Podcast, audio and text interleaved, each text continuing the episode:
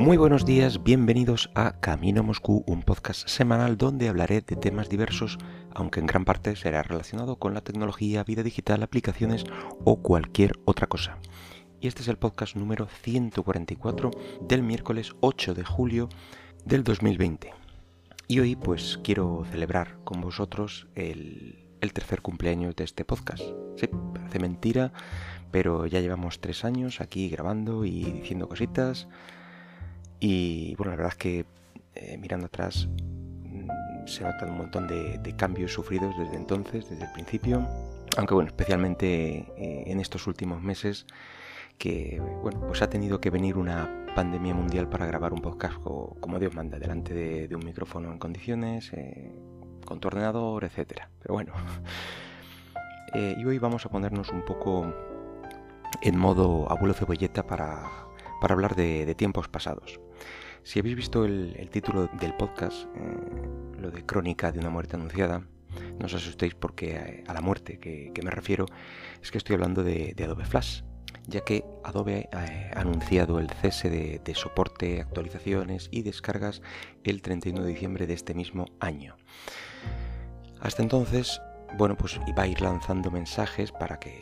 si lo tienes instalado, evidentemente, pues para que te lo desinstales, dejes de usarlo, eh, en fin, que, no va a pasar de este año. Y es una muerte anunciada desde que Apple le puso la cruz allá por el 2010, me parece recordar, en una carta abierta, Steve Jobs eh, explicaba por qué Apple no daba soporte Flash en, en sus dispositivos iOS. Y comenzaba con, me gustaría comentar algunas de nuestras ideas sobre los productos de Adobe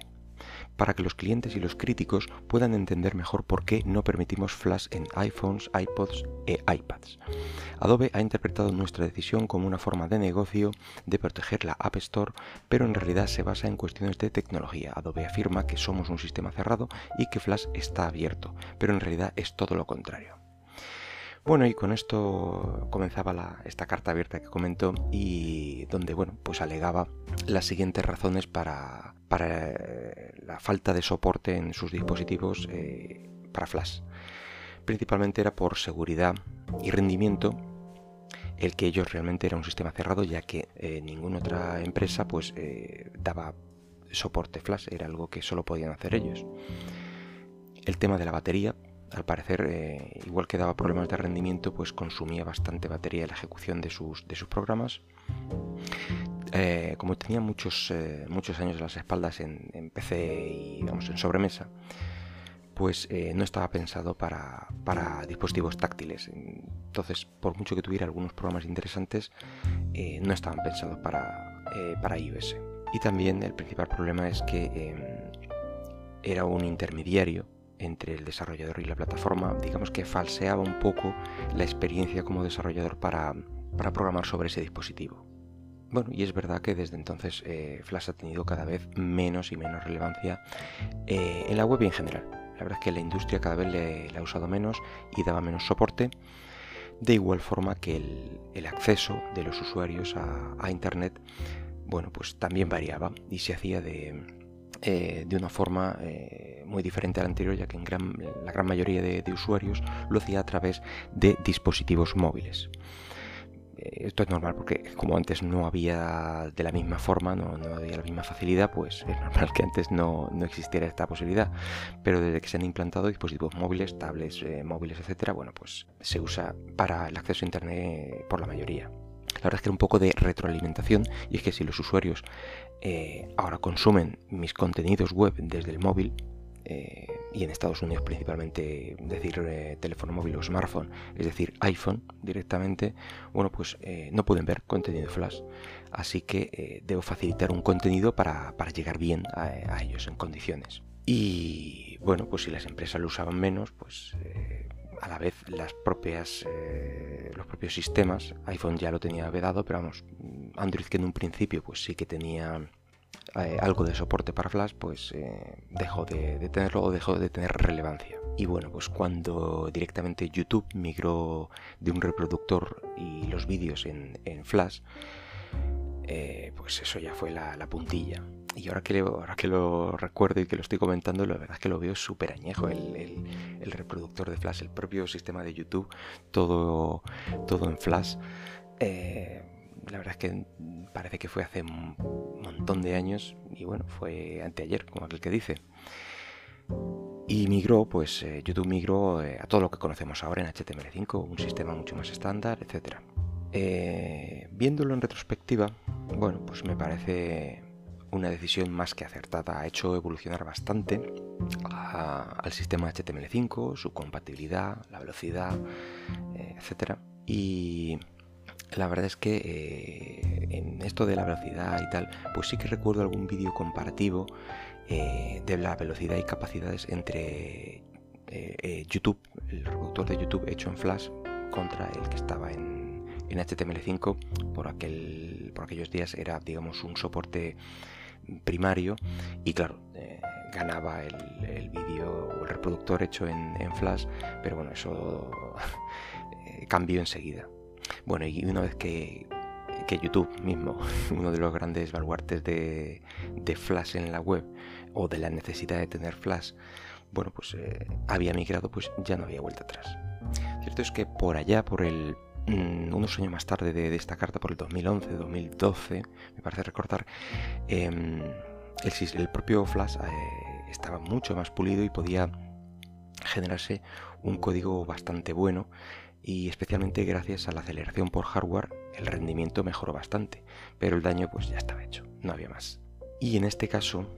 pues hablo ya de, primera mano, ya que por aquel entonces me dedicaba profesionalmente al desarrollo de aplicaciones en Flash.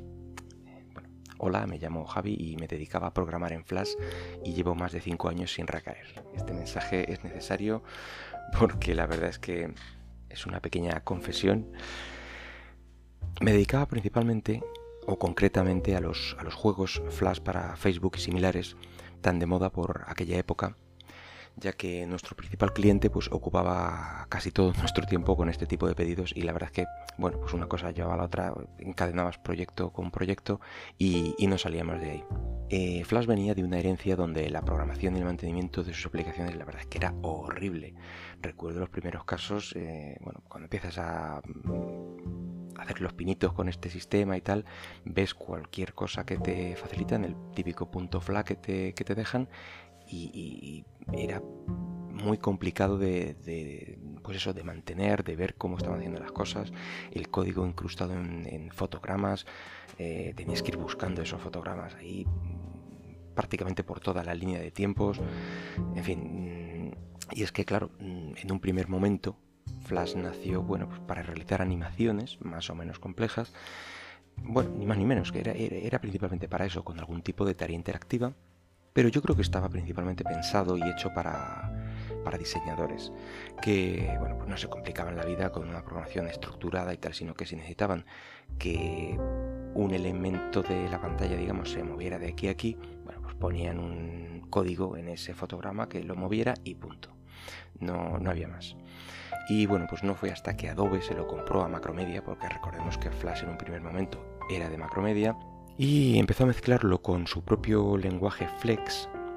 pues eh, no se vio como una opción real para, el desarrollador, o por lo menos así, así lo concibo yo. Antes no me lo planteaba y en este momento, pues eh, supongo también que eh, fue el, momento en el que el propio Flash perdió el, sentido, el propio diseñador, o sea, los diseñadores ya dejaron de usarlo Así que cuando digo que el desarrollo eh, por esta época había mejorado es porque era cierto y lo conozco de primera mano. Poder usar ficheros, por ejemplo, solo para código y no tenerlo por ahí incrustado.